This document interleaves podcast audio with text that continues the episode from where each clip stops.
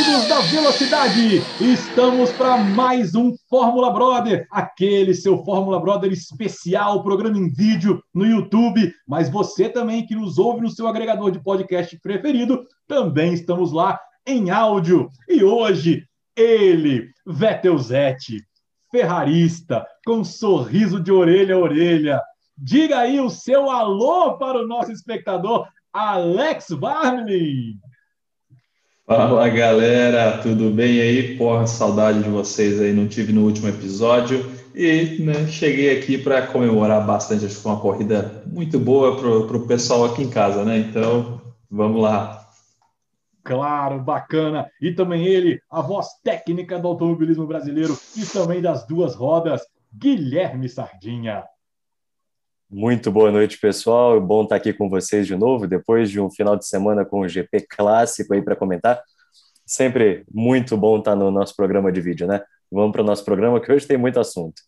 Que bacana. E, claro, o João Ribeiro, nosso Honey Badger brasileiro, o nosso grande sorriso, não está presente hoje por, por questões de trabalho, mas estará com a gente aí nos próximos programas. Então, pessoal, vamos lá que o assunto é muito grande. Vamos fazer aqui um programa primeiro com um giro de notícias sobre o automobilismo mundial e depois vamos direto para Mônaco falar sobre todos os, os stats, tudo que a, gente, que a gente coletou aqui de informação sobre esse final de semana do Grande Prêmio de Mônaco. Pessoal, esse final de semana tivemos a abertura da Fórmula Truck, né? a Copa Truck, como é chamada agora, na etapa de Goiânia. Então foi aí um, alguns regulamentos diferentes, até mesmo com cuidado de emissão de fumaça. Foi muito interessante, muitos pilotos, inclusive, eliminados durante o final de semana por questão de, de, de, emissão excessiva de fumaça, né? A Fórmula Truck tentando ser um pouco mais sustentável, né? Já que os caminhões são muito poluentes. Mas, de qualquer forma, tivemos aí a etapa de Goiânia com o Felipe Giafone, comentarista da Fórmula 1 lá na TV Bandeirantes, faz uma pole position no sábado e vencendo né, a primeira corrida com Juliano Lossaco em segundo, André Marques em terceiro. Inclusive, uh, essas duas marcas, vamos dizer assim, né, Iveco e Mercedes dominaram o final de semana o Juliano Lossaco indo muito bem e o Giafone vencendo a primeira corrida. Uh, os seus primeiros comentários aí sobre a, a Truck, Alex? Cara, a Fórmula Truck é algo que realmente toca diferente no, no coração do amigo aqui, né? Sou, já é, não é segredo para ninguém, sou apaixonado por automobilismo, enfim, mas, cara, caminhão tem, tem um lugar especial. E acho que o Giafone já vem há muito tempo correndo, trazendo bons resultados, né? Apesar de que teve alguns probleminhas aí na, na, corrida, reclamou muito da questão de temperatura aí, que ele achou até que ia quebrar o, o caminhão, não ia conseguir dar conta, mas, cara, conseguiu, fez uma, uma bela corrida, acabou no, no pódio aí na, na, penúltima volta, conseguiu garantir o, o, pódio dele. Bacana. E a Truck, Guilherme, que tem algumas coisinhas diferentes, né? Tem, tem limite de velocidade, né? O caminhão tem que tomar cuidado também para não ultrapassar uma velocidade X. É, nós que já estivemos presentes aqui em Brasília, dentro inclusive do paddock da Fórmula Truck no Autódromo Internacional Nelson Piquet, já vimos isso de perto acontecer. Bem interessante esse regulamento, né? É, com certeza, acho que a física precisa ser respeitada em diversos momentos, né? E, bom, é um caminhão numa pista de corrida, então definitivamente você não pode também sair metendo louco. É, já é uma corrida que tem uma graça um pouco maior para os espectadores de acidentes e não de corridas mas é, tem que ter algumas regras, algumas coisas a serem respeitadas, porque, bom, são máquinas de toneladas e toneladas, ao contrário do que a gente vê em diversas corridas que você tenta diminuir o peso, e com motores ainda maiores para um pequeno ser humano ali dentro, mas pode ser bem perigoso, né? Vamos manter as regras para manter a corrida existindo. Exatamente. Então, o assunto truck passou. Vamos agora também, pessoal, na estreia do Circuito das Américas em Austin, o mesmo circuito que corre a Fórmula 1 na NASCAR nos Estados Unidos. A NASCAR tem essa cultura de não ser uma categoria assim tão competitiva nos ovais, e quando vai para o circuito misto é horroroso, aqueles pilotos não têm habilidade com que pilotos de Fórmula tradicionais é, é, têm nos circuitos tradicionais, né, como já, como já foi mencionado, mas a corrida ela teve um tempero especial uma outra coisa também que não combina com a NASCAR é chamada chuva.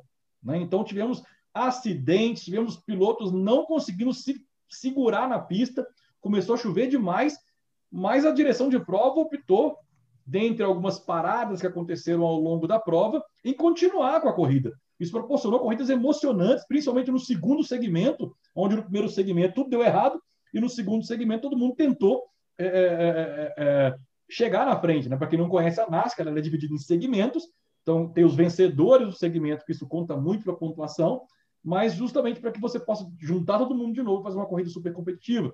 A corrida ela foi uh, interrompida é, é, antes do fim, por causa da chuva, começou a aumentar demais. Mas, Guilherme, foi uma corrida emocionante aí para a gente que, que assistiu pela televisão. Não existe limite de pista na NASCAR, foi bem interessante. Com certeza, que corrida. É...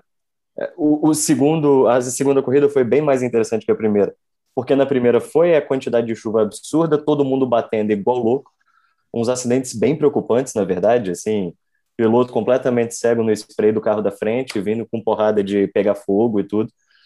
E a chuva para, não sabe se molha, se não molha, começam a secar as pistas, os carros parados, e começam a segunda bateria com todo mundo puto, e não chove, não molha, não sabe quando parar no box. Então, assim, foi uma corrida baixíssima de estratégia, baixíssima de qualidade de pista, mas sim piloto mostrando no braço se sabia dirigir na chuva ou não. E, inclusive, corrida tendo que ser encerrada antes, porque é o que você falou. NASCAR não corre na chuva, não é esse o propósito, e ali pilotos corriam sério risco de vida.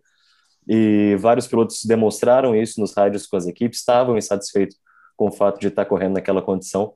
Mas é isso, NASCAR também proporciona é, uma democracia maior de pilotos. Você também não espera que tenham profissionais de alta categoria que saibam pilotar naquelas é, condições, como na Fórmula 1, por exemplo, e você tem que adaptar esse tipo de situações. Tem pilotos ali dentro que estão de óculos enquanto estão de capacete dirigindo, inclusive sendo o primeiro colocado.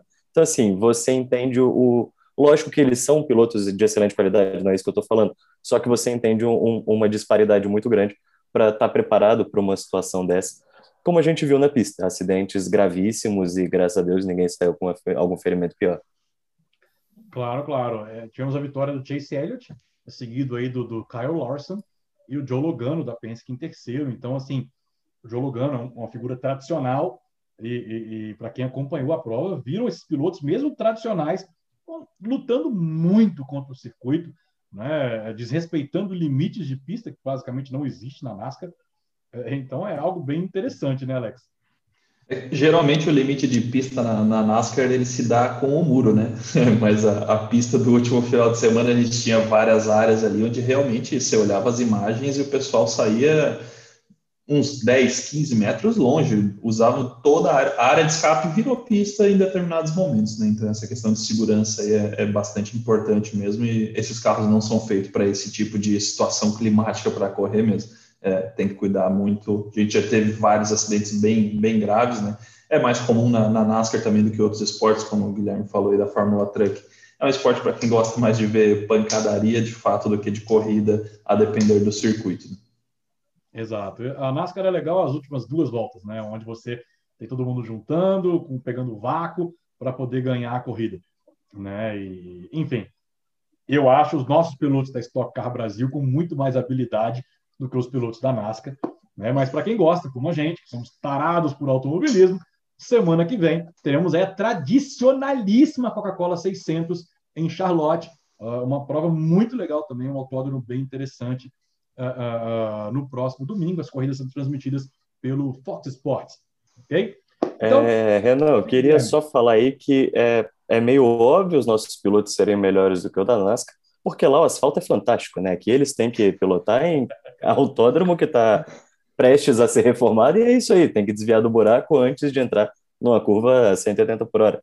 Então isso daí garante um braço saiu, muito bom. Saiu da zebra, você não tem aquela graminha bonitinha, né? Você tem terrão que sobe Exatamente.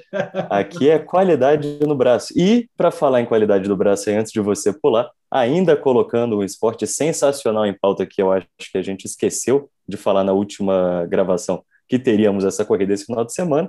Tivemos a segunda etapa da maravilhosa Copa HB20 aí, marcando a presença aqui em Goiânia, tradicionalíssima segunda etapa daqui de Goiânia. É, próxima etapa vai ser Interlagos, olha só, daqui a 30 dias ali em junho. E mantiveram-se os três mesmos colocados aí, somando pontos na classificação do campeonato para esse ano. Rafael Abate em primeiro, Bruno Testa em segundo e Catucci em terceiro aí, para manter a qualificação. Boa, galera. primeiro é da odonto, segundo é da fisioterapia e o terceiro é da engenharia, né? Provavelmente. Eu não vi a cor do HB20, mas chuto que o primeiro é branco. Entendi. Pessoal, então antes de sair do continente americano e ir para o continente europeu, uh, esse final de semana tivemos aí o grid de largada, a definição do grid de largada da tradicionalíssima Indy 500, a famosa 500 milhas de Indianápolis, com três brasileiros na disputa, o Pietro Fittipaldi, o Tony Canaan e o Hélio Castro Neves. O Pietro Fittipaldi, inclusive, foi o melhor estreante, ele vai largar na quinta fila, né, em 13 terceiro, lembrando que na Indianapolis 500 são três pilotos por fila, por isso que ele está na quinta fila, uh, em 13 terceiro. O Tony Canaan, que já foi campeão dessa prova, vai largar em quinto. E o Hélio Castro Neves, que também já foi campeão da prova, vai largar em oitavo. Entre os 11 primeiros, apenas duas Chevrolets, do Ryan Vickey e do Ed Carpenter. Uh, então, assim, vai ser uma prova bem interessante. A gente falou na última, na última, no último programa do Pietro Fittipaldi lá atrás, quando o risco de nem participar da, da corrida. Ele evoluiu muito bem, conseguiu ser o melhor estreante, como a gente mencionou, e por uma corrida longa, largando ali um pouquinho mais na frente, saindo daquele bololô de trás, temos grandes chances aí de termos brasileiros lutando pelas primeiras posições, não é, não, não é Alex? Com certeza, acho que já é uma grande evolução aí do, do Pietro, dele sair lá do fundão no quali, tá mais no, no meio do, do bolo já. É, ele precisa aprender realmente, né? Porque no fim das contas, na última etapa, a gente, que não a oval, né? A gente teve Grosjean fazendo pole e terminando em segundo, querendo ou não, bota uma pressão em cima do, do moleque que é estreante, enfim, mas tem que aproveitar e aprender um pouquinho com o Grosjean, que não teve lá aquela sua fama na Fórmula 1, mas fez bonito aí na última etapa da, da Indy, acho que é, é bem interessante mesmo. E só uma curiosidade que a média de velocidade nos treinos ela foi absurda, né? A gente lá uh, circuitos americanos, enfim, eles marcam mais em milhas, né, do que em quilômetros. Então a gente bateu 231 milhas de média para o Scott Dixon, o que isso beira mais ou menos 370 quilômetros por hora de média. É muito rápido. É, é outra vibe olhar aquele carro passando, barulho, velocidade e tal. É uma percepção muito diferente do que a gente está acostumado a ver com a Fórmula 1, onde as velocidades são bem mais baixas. Uhum, mas é verdade. Se você for ver a velocidade média do Scott Dixon, de 231 eh, eh, milhas por hora, foi o primeiro colocado. E da, da última colocada, Simona de Silvestre, foi de 228. Uma diferença muito pouca entre o primeiro e o Muito pequena, né? É muito apertado, é muito no detalhe a definição desse grid, né? Exatamente. E assim, isso é bem interessante porque a gente coloca uma outra percepção da prova clássica, né? Ela também entra nesse mesmo princípio que a gente vai falar aí da tríplice coroa, né?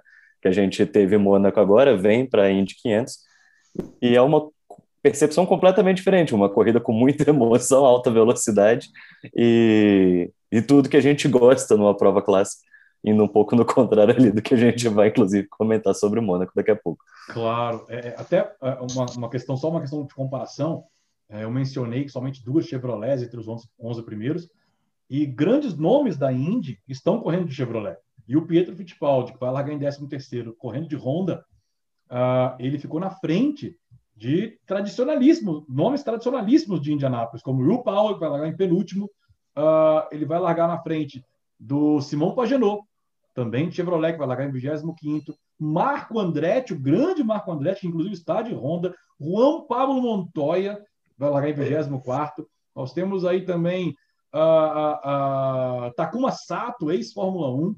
Então, você tem aí vários grandes nomes da Indy atrás do Fittipaldi. Mas lembrando que Indy 500 já vimos pilotos aí na última fila vencendo corrida. É uma prova muito longa, são quase quatro horas de, de corrida é, dependendo da quantidade de bandeiras amarelas, até mais. Então, resistência e, e, e muita estratégia, negociação de ultrapassagem, de vácuo. Né? Vai ser bem interessante analisar o Pedro Fittipaldi. Para quem gosta, para quem quer acompanhar, recomendo.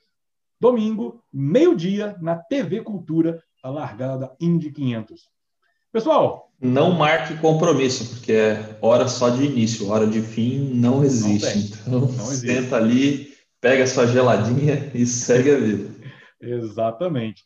Pessoal, temos aí também, pegamos o avião, vamos para a Europa, mais precisamente Principado de Mônaco, antes da Fórmula 1, Fórmula 2, notícias excelentes, Drogovic, brasileiro, né, teve dois pódios, um terceiro lugar e um segundo lugar na Fórmula 2, uh, uh, contrastando aí com o, o Petekoff, né, o brasileiro Petekoff e o Guilherme Samaia. Então, assim, temos aí um nome para ficar de olho na Fórmula 2, que é o Drogovic. Fez uma excelente ultrapassagem, inclusive, na, na corrida de sábado, é, logo depois da saída do túnel, antes da chicane, foi lindo por fora. Então, temos aí um nome para ficar de olho na Fórmula 2 no futuro para a Fórmula 1, não é não, pessoal? É isso aí, acho que o é, Drogovic é... conseguiu fazer um fim de semana bastante consistente, né? Ele, com, com esses dois pódios, basicamente, né? A, a, outra corrida ele não foi tão bem assim, mas botando na, na média da pontuação do final de semana foi, foi muito bem. E além dele, tivemos algumas outras ultrapassagens na, na Rascasse. Agora o pessoal resolveu que a Rascasse funciona para ultrapassar, depois que viram o Leclerc fazer essa magia em 2019. Agora todo mundo um pouquinho com mais de coragem para tentar. acho que foram boas corridas da, da Fórmula 2 no, no, fim de semana mesmo. Uhum. É, eu colocaria ali só uma menção realmente a mais. Claro que o Drogovic foi a estrela da vez, mas para o Guilherme Samaia mesmo Acho que ele tem mostrado uma evolução excelente aí na Fórmula 2. É, e tem cada vez mais chance de chegar perto desses nossos pilotos que a gente tenta ver para o nosso futuro. Claro que entra naquilo que o Renan já falou aqui em alguns outros programas, né, do problema do piloto que é bom, mas não tem dinheiro. Mas ainda assim, eu acho que ele merece um destaque aí, que ele vem num ritmo de evolução bem interessante. Bacana, meus queridos. Falamos aí sobre, demos um giro internacional, Chegamos em Mônaco. Guilherme mencionou a Tríplice Coroa. Né? São as três corridas mais sonhadas por qualquer piloto para vencer. A emocionante 24 horas de Le Mans, a emocionante 500 milhas de Indianápolis e a entediante corrida de Mônaco. Né? Todo mundo sabe já há muito tempo. Mônaco não tem aquele atrativo bacana de corrida, é glamouroso, os treinos são mais emocionantes do que a corrida. Tudo que cerca o Principado. A corrida em si é um mero detalhe do que está acontecendo, mas faz parte de receber o troféu nas mãos do, do rei, do príncipe, da princesa, enfim. Mas tivemos a corrida de Mônaco, muito interessante pelo que se antecedeu. Né? Tivemos aí uma Ferrari na quinta-feira, nos treinos de quinta-feira, inclusive totalmente contra o programa do Fórmula Brother de quinta. Né? Nós fomos ao ar na quinta-feira no, no, Spotify falando de Mônaco, falando de Hamilton, falando de, de, de, de, qualquer outra coisa que não seja Ferrari. Ninguém mencionou Ferrari. E na opa, opa, opa, queria falar aí que eu mencionei que o Mazepin não ia bater. Infelizmente perdi de que ele não fez uma cagada América na pista. Mas não tudo fez. bem. Tudo que a gente falou não deu certo um no meio de quinta-feira, meninos. É, vamos combinar também que ficar três voltas atrás do, do líder no final da corrida, os caras estavam de sacanagem andando nessa pista, né, cara? Meu Deus. Coitado do Schumacher que tem que andar junto nisso aí, né? Como, e como, colocando como aí no Alonso, motor de GP2. Com certeza. E colocando aí também nos fatos interessantes que aconteceram antes do, do Grande Prêmio. Tivemos aí os grandes empresários e milionários que queriam assistir dos seus iates à corrida, reclamando com a família real de Mônaco por colocar um limite de 12 pessoas por embarcação, não importando o tamanho da embarcação. E dependendo do tamanho da embarcação, isso dava o total de funcionários necessários para colocar a embarcação em operação. Então, isso gerava um certo desconforto de só poder ir um casal para uma embarcação tão grande, tendo que levar 10 tripulantes ali só para a sala de máquina. É. Mariana Becker, inclusive, trouxe uma informação durante a transmissão também de que é, para você fazer estacionar né, durante esse final de semana da, da corrida ali é a bagatela de 1 milhão e 800 mil reais para você deixar o seu, seu barquinho ali só paradinho na água. Tá ah, mas 1 milhão e 800 mil reais hoje em dia está dando o quê? 100 mil euros? Eu achava até que era um pouco mais caro. É o troco do pão, vamos Triste para assim. nossa realidade. Vamos, vamos, só, vamos só botar uma questão correta aqui, porque meu sogro assiste o Fórmula Brother, ele é da Marinha. Se eu ouvir falar estacionar o barco, não vai rolar, é atracar o barco ali. Desculpa, meu sogro, é atracar. Eles Já não viu que o negócio aqui é carro e não barco, né, Eles não sabem o que dizem. É... Mas, pessoal, ali você consegue ver direitinho, né? Quem é rico, quem é milionário, quem é bilionário, né? O tamanho do barco diz tudo. Mas, senhores, quinta-feira iniciamos com Ferrari dominando. É, não, quem é rico nessa história são os que vão para fazer a transmissão no local. E aí todo mundo que você vê nas imagens depois são os milionários e bilionários. Eu acho que esse é o princípio de Mônaco ali. Exatamente. E nós, pobres mortais, mais pobres do que mortais, apenas comentamos. É, Pessoal, quinta-feira começou com Charles Leclerc e Sainz dominando. Isso foi manchete no mundo inteiro da velocidade, ninguém entendeu. Mas se você analisar um pouco o que é Mônaco, faz muito sentido. É um circuito que não exige tanto de velocidade. Se você tiver o carro acertado, você consegue ir muito bem. E a Ferrari conseguiu fazer isso. Né? Você tem o piloto da casa Charles Leclerc, vamos falar sobre ele daqui a pouquinho entendendo como funciona o circuito, e a Ferrari foi muito bem. Né? No sábado, no, na, na, classificação, o Charles Leclerc dominou. Né? Fez a pole, o Sa ele, ele vinha para melhorar o próprio tempo, o Sainz também vinha para melhorar o próprio tempo, tentar terminar pelo menos uma dobradinha ali no grid de largada, a primeira fila para a Ferrari. O Verstappen também estava vindo para tentar tomar essa pole, mas aí aconteceu a famosa zica do Charlinho, que nunca conseguiu terminar uma corrida em Mônaco, bateu na última tentativa num erro assim. Tudo bem que Mônaco, para você ir bem em Mônaco, você tem que botar a tinta do seu pneu, a borracha do pneu no muro. Ele abusou. Veio a pole position, mas veio a batida no muro fez com que ele quebrasse a suspensão prim... no primeiro toque, bateu no muro e fim de prova para ele, fim de classificação para ele, para todos os outros. Ficou ali a, o grid que estava, bandeira vermelha, a poucos segundos do fim, onde o Leclerc fez a pole, o, o, o Verstappen em segundo, o Bottas em terceiro. Né? O Bottas estava ali aleatório, porque a Mercedes foi mal o final de semana inteiro, esse assunto para daqui a pouco. E aí o Sainz em quarto, Lando Norris em quinto, Gasly em sexto, Hamilton apenas na sétima colocação. E todo mundo ficou, ficou aquela, aquela dúvida. Leclerc vai ser punido por perder cinco posições ou o câmbio está legal? De sábado para domingo, todo mundo se perguntou. Nós mesmos, no nosso grupo, trocamos várias informações. A Ferrari identificou, identificou que não tinha quebrado nada botou o menino para correr. Quando ele saiu do box, nem terminou a volta, a formation lap, né, a volta para poder ir até o grid de largada. Câmbio quebrou, aquela batida de lado. Normalmente, se o carro está engatado, as engrenagens quebram, a Ferrari achou que estava tudo bem. Então foi um misto aí, Guilherme, de cagadas. Do Leclerc no sábado, mas a Ferrari, na ganância de não perder a pole, poderia largar em sexto e tentar fazer uma corrida de recuperação, já que o carro estava muito bem. Não quis fazer isso e o Leclerc nem largou no Grande Prêmio de Mônaco pela, pelo quarto ano seguido. Ele vai bem e não consegue finalizar, Guilherme. É isso, né? Eu acho que a frase que define tudo isso que aconteceu esse final de semana é o ser humano é ganancioso, dos dois lados. Acho que o Leclerc já tinha pole, resolveu ir um pouco mais, não deu certo.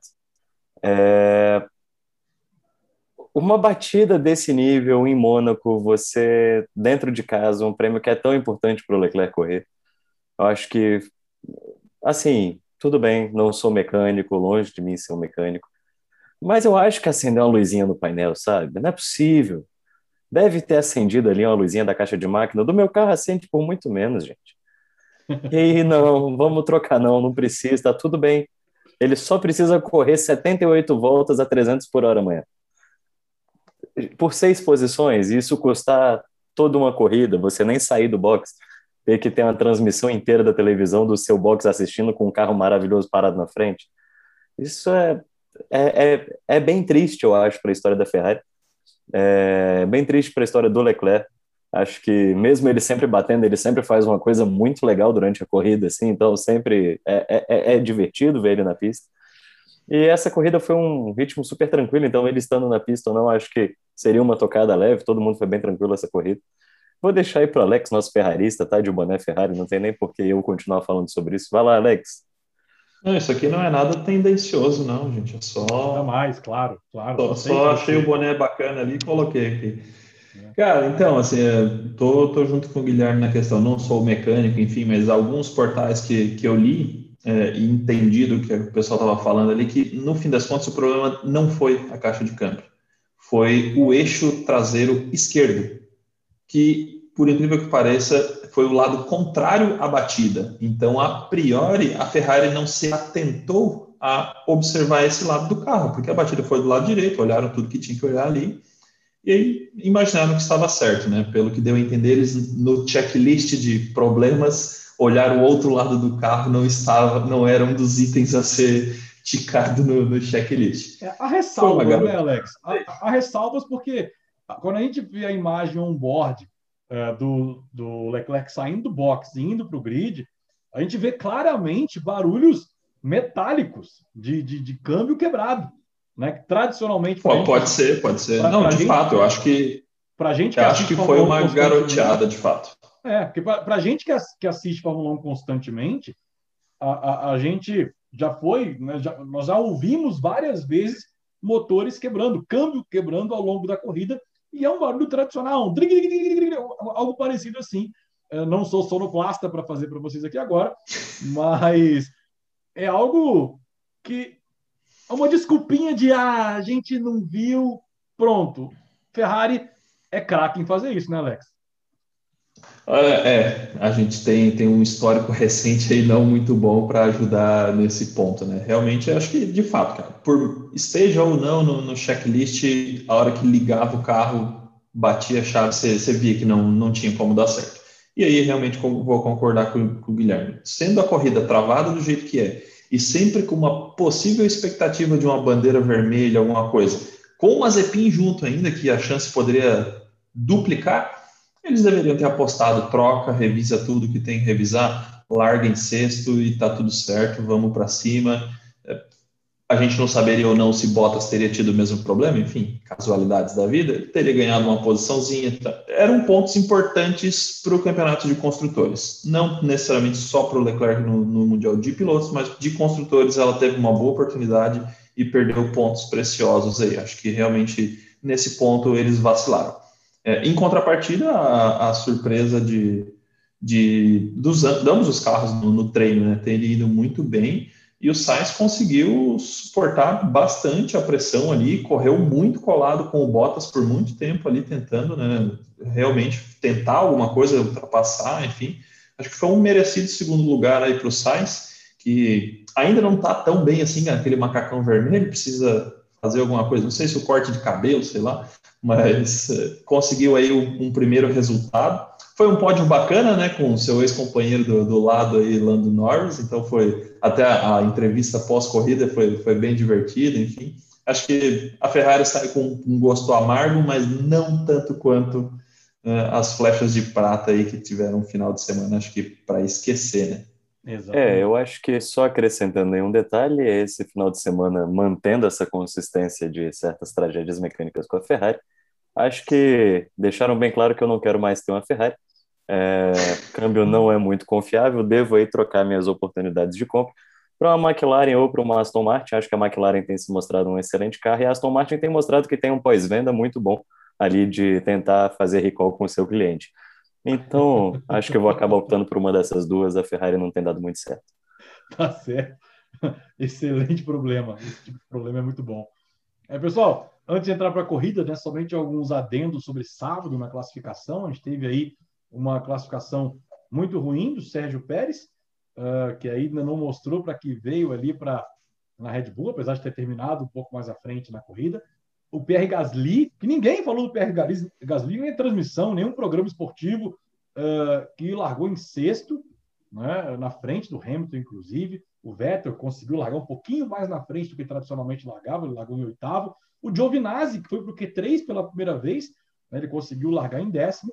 algumas decepções, com o Daniel Ricardo largando apenas em 12, né? o Fernando Alonso lá em 17, o Yuki Tsunoda, que começou muito bem a Fórmula 1 na primeira corrida lá no Bahrein, de, de repente acabou, né? o japonês não está mostrando para o que veio, e ele faz parte da, da, equipe Red Bull, se você considerar a, a AlphaTauri como Red Bull também, a Red Bull B, a gente sabe que eles não têm histórico de paciência. Né? Uh, e o Mick Schumacher, que nem conseguiu treinar. Ele bateu no, no treino de sábado pela manhã e a, e a Haas não conseguiu deixar o carro pronto para a corrida.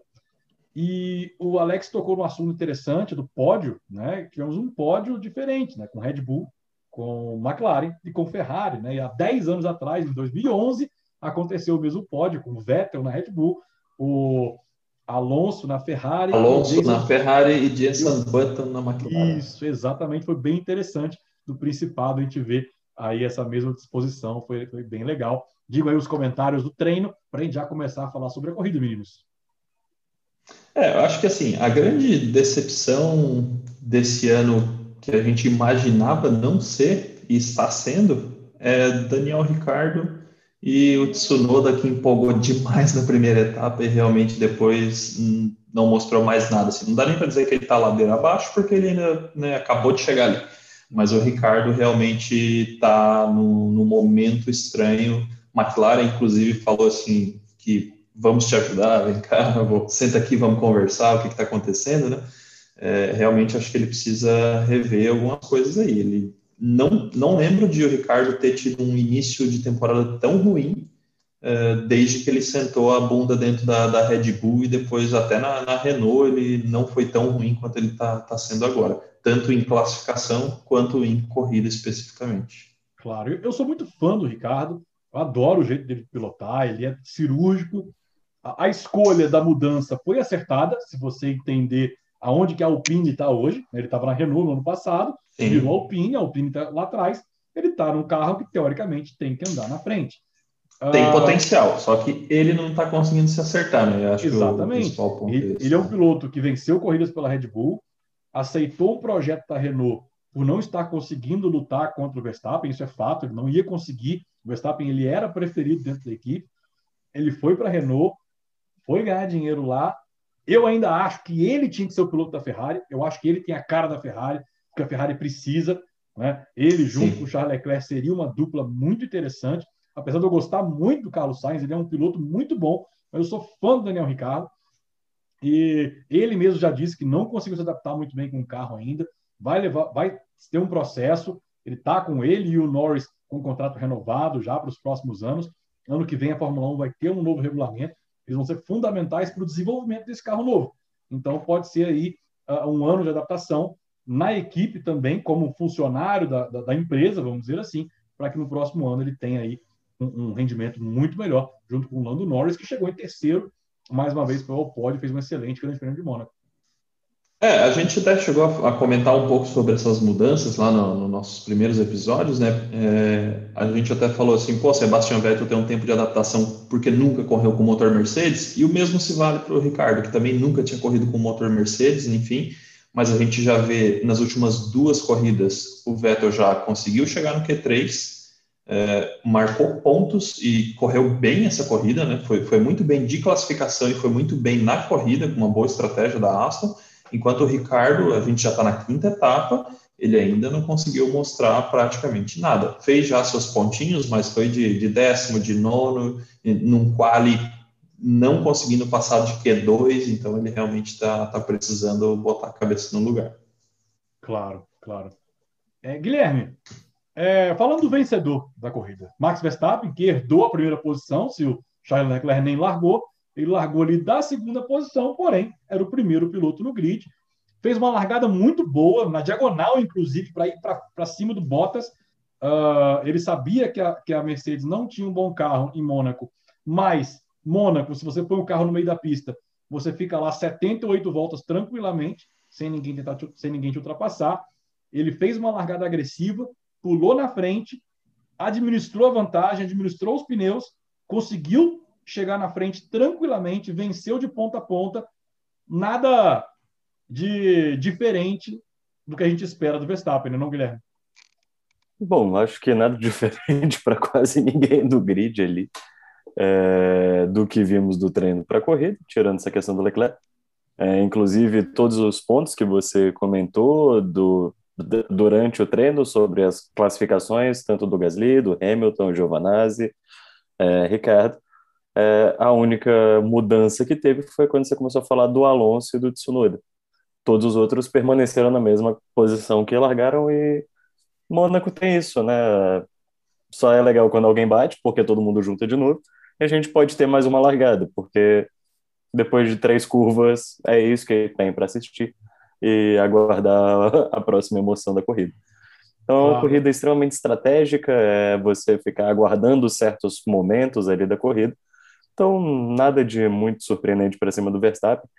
Fez uma excelente corrida, corrida estratégica, ele modo cruzeiro tranquilo.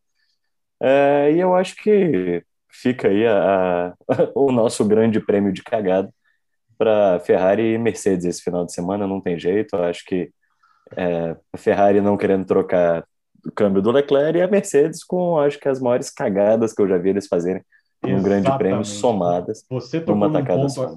Você não foi pior que... que o ano passado em Baku, hein? É. Não dá, né? E não é só isso. É porque eles conseguiram cagar dois carros numa só nessa, né?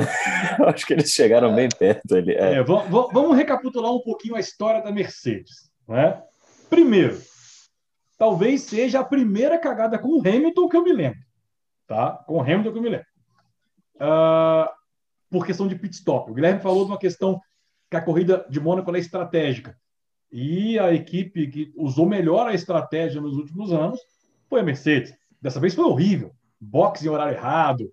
É, o Hamilton era para ficar mais para frente, terminou a corrida em sétimo, porque parou na hora errada. E, enfim, infelizmente, Mônaco é assim. Mas vamos recapitular um pouquinho. Vamos, próximo. A corrida que o Russell foi piloto da Mercedes no Bahrein no ano passado. Cagada monstra. Trocou os pneus do Russell com Bottas, e aí depois errou de novo. Tivemos aquela de, de Baku, mas é sempre com o Bottas. O problema sempre acontece com o Bottas. Dessa vez teve uma questão de estratégia. Mas, cara, é, é, é inadmissível uma corrida ser arruinada por uma peça que custa 30 reais. Não é? Foi uma porca. E assim. 30 reais no meu carro, né? É.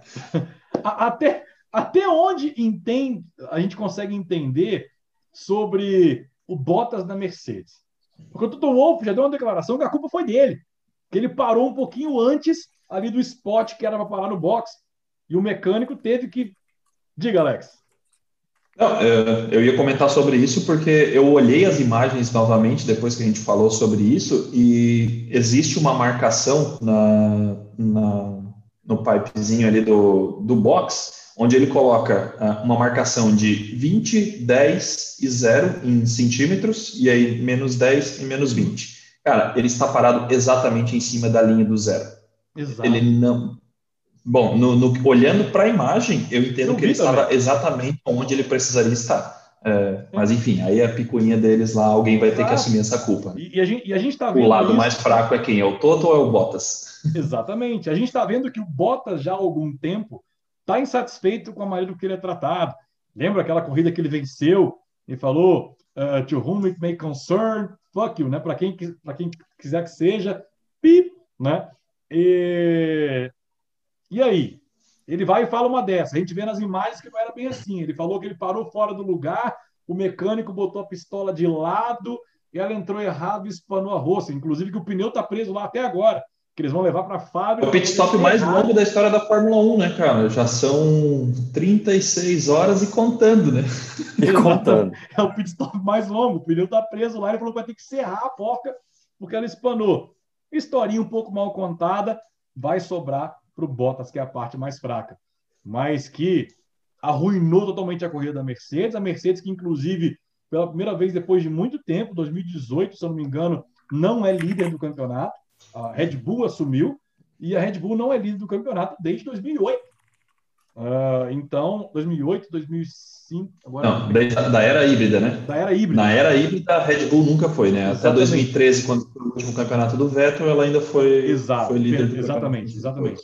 Mas na era híbrida, ela só tinha dividido a liderança com Ferrari em 2017 e 2018. Foi as únicas duas ocasiões, inclusive. Com, com o Vettel, exatamente. Então custou. É. Mundial de Pilotos, que o, o Verstappen assumiu a liderança por quatro pontos, e o Mundial de Construtores.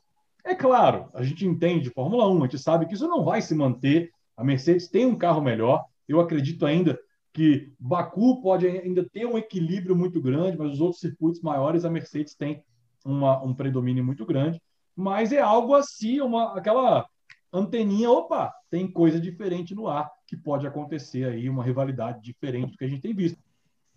Um ponto interessante da estratégia que a gente viu que foi o que decidiu a prova é que uh, dois pilotos que tiveram uma boa estratégia. Sebastian Vettel conseguiu ganhar duas posições no, no pit stop e, inacreditavelmente, Sérgio Pérez levou quatro posições na, nessa do, do, pit stop, né? Então, assim, o, a estratégia deles foi muito próxima e, e você vê como é que é muito sensível a diferença. O Hamilton parou na volta 31 e perdeu essas duas posições, ficou pistola no, no, rádio e tudo mais. O Vettel parou na 34 e o Pérez na 36, se eu não estou enganado são quatro voltas, cinco voltas de um pneu e causou todo esse estrago. Se o Hamilton tivesse postergado essas mesmas quatro voltas, talvez ele era o quarto colocado, não o Pérez. Então, assim, é uma diferença muito, muito sutil e que a Mercedes não costuma errar. E quem acertou em cheio dessa vez foi tanto a Aston com o Vettel e a RBR com, com o Pérez. Foi inacreditável. Exatamente. Nessa questão assim, né, Pérez, esse pit stop é maravilhoso, né?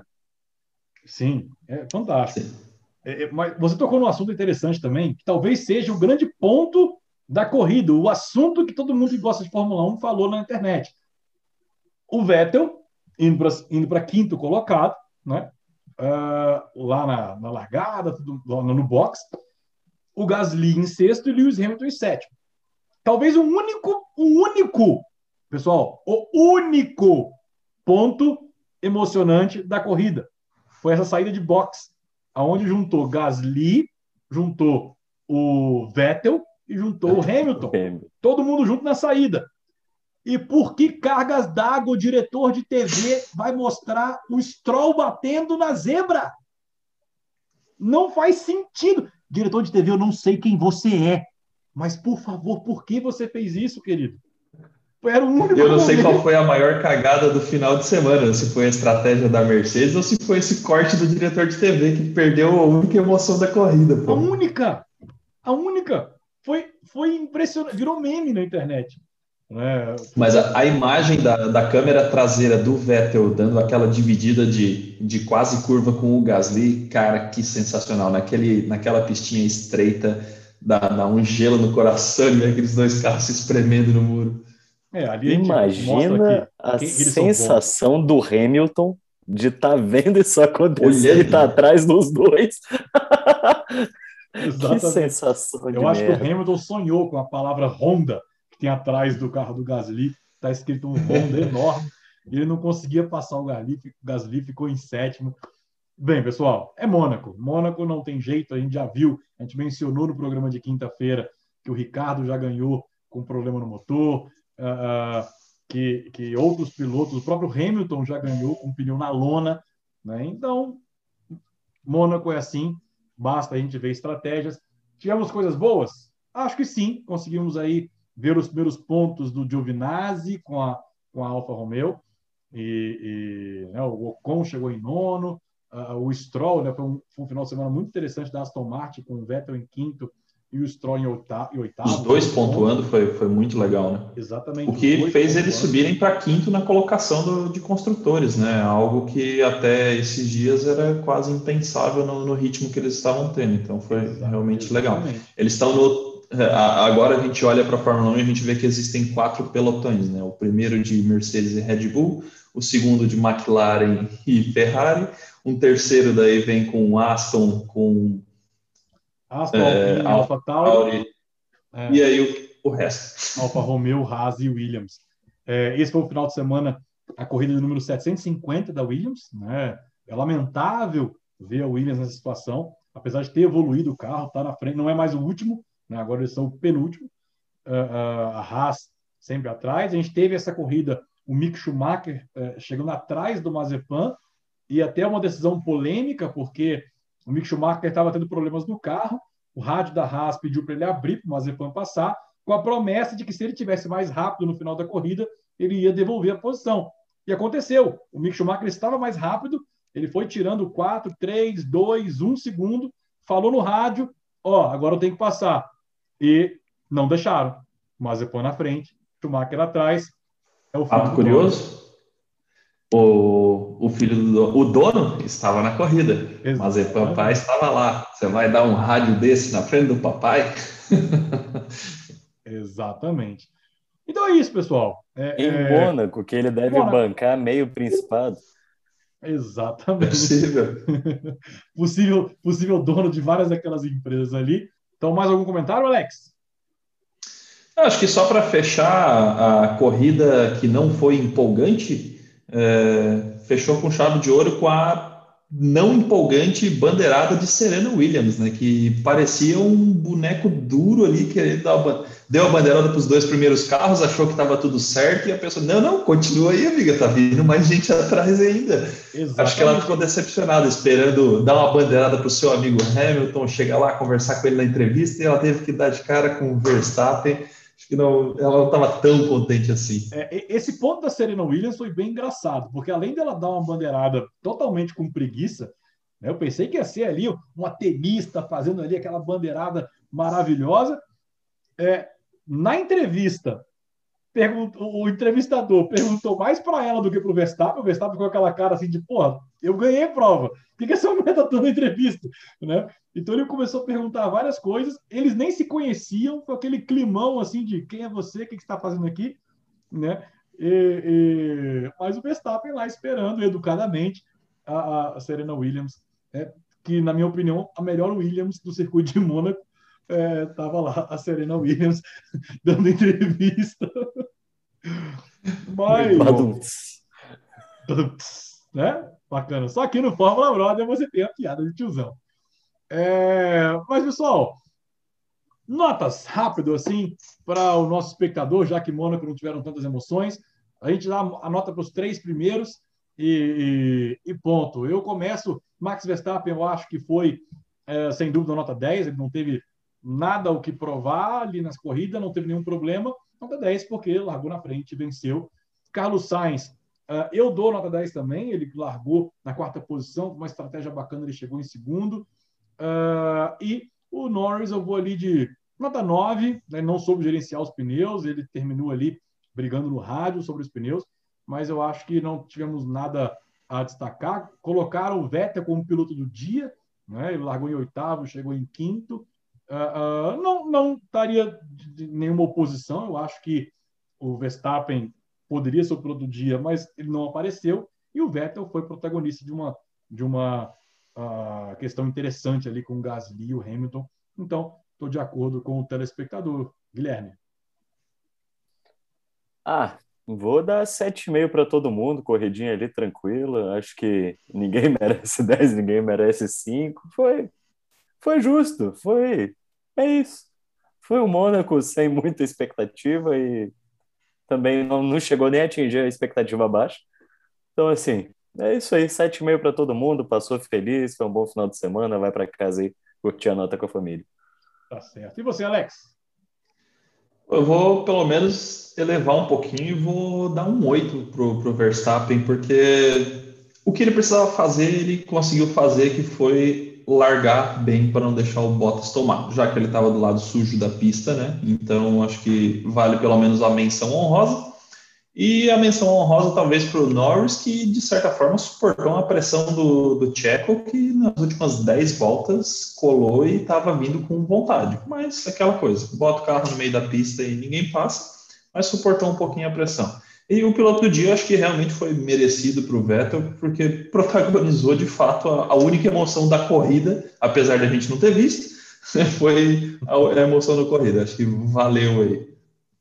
Exato, é, eu concordo. Eu acho que nenhuma das avaliações seria contestada né, por esse grande prêmio, do, grande prêmio de Mônaco.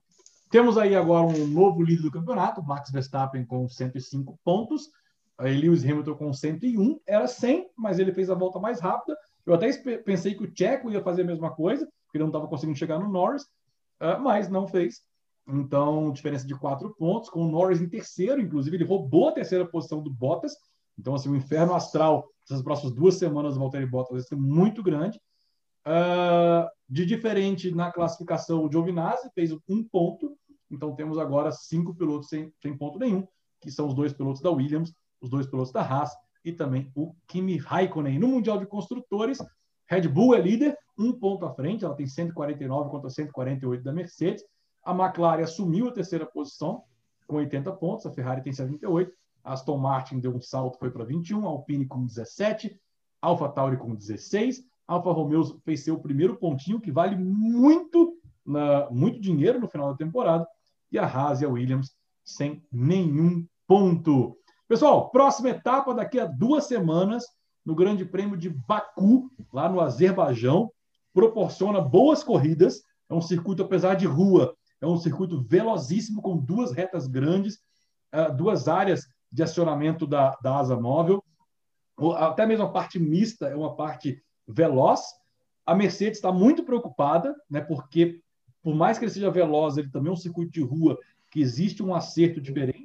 E eles estão um pouco preocupados com o que vai acontecer em Baku, mas acredito que a Mercedes vai ser melhor. É, não tem sentido num circuito um pouco mais aberto a Mercedes não ser tão, tão boa. A corrida vai acontecer no domingo, dia 6 de junho. Voltamos para o horário das 9 horas da manhã, aquele tradicionalíssimo de Fórmula 1 no Brasil. Uh, e depois, pessoal, aí vai ser overdose de Fórmula 1, porque a gente vai ter França em Paul Richard no dia 20, depois a gente vai ter Spielberg no GP da Estíria, que substitui a Turquia no dia 27, e no dia 4 de julho, Áustria também Spielberg. Então ser três finais de semana seguidos, e é claro, o Fórmula Brother estará lá. Então, pessoal, antes da gente finalizar o programa, uma nota triste: tivemos morte, no dia de hoje a morte de Max Mosley, ex-presidente da FIA, uh, antes do Jean Todt, ele né, presidiu a FIA durante um bom tempo, morreu hoje, uh, uh, já bem velho, 81 anos. Enfim, é, é, a nota triste de hoje. E a nota feliz aí, é, não sei se assistem o Fórmula Brother, deveriam. Quero parabenizar aí que tiveram no, no dia de ontem o aniversário do Serginho Sete Câmara, que corre na Fórmula E, o Drogovic, que fez um excelente final de semana, e para ele, esse eu sou fã incondicional, adoro muito. Rubens Barrichello fez aí aniversário também no domingo. É, meus parabéns, Rubens Barrichello. Se, você, se chegar até você o Fórmula Brother, se sinta aí parabenizado. É, meninos, então, Alex, dê seu boa noite, bom dia, boa tarde, enfim, final para o nosso espectador no YouTube. Isso aí, galera. Acho que tivemos um, final de semana bastante movimentado, é, várias coisas acontecendo: Copa HB20, Sprint Race, Fórmula 1, Fórmula 2, Freca. Acho que teve para todos os gostos, alegrias e tristezas, enfim. Acho que conseguimos passar por, por tudo aí. Só um adendo né, sobre o, Mosley, né, ele ficou por quatro mandatos na, na à frente da FIA, né, então foram 16 anos. E logo de cara ele já enfrentou uma grande crise que foi na, na morte do Senna e do Ratzenberg. Então ele provocou uma revolução aí na questão de segurança da Fórmula 1, né? Apesar de seus escândalos, ele também tem coisas boas aí a, a colocar, né? Então na, que ele trouxe para dentro da Fórmula 1. Que vale a menção honrosa aí para ele. E os parabéns aí para a galera que estava de, de aniversário de final de semana. Isso aí, abraço, valeu. Beleza, é isso então. Deu seu, suas considerações finais, Guilherme Sardinha. É isso aí, pessoal. Parabéns aos aniversariantes da semana. Muito obrigado aos nossos ouvintes. E, bom, semana que vem temos mais um programa. Depois, outra semana aí, perto de Fórmula 1, voltam os nossos programas de vídeo. Então, que vocês tenham todos uma excelente semana e vamos que vamos. Valeu, gente.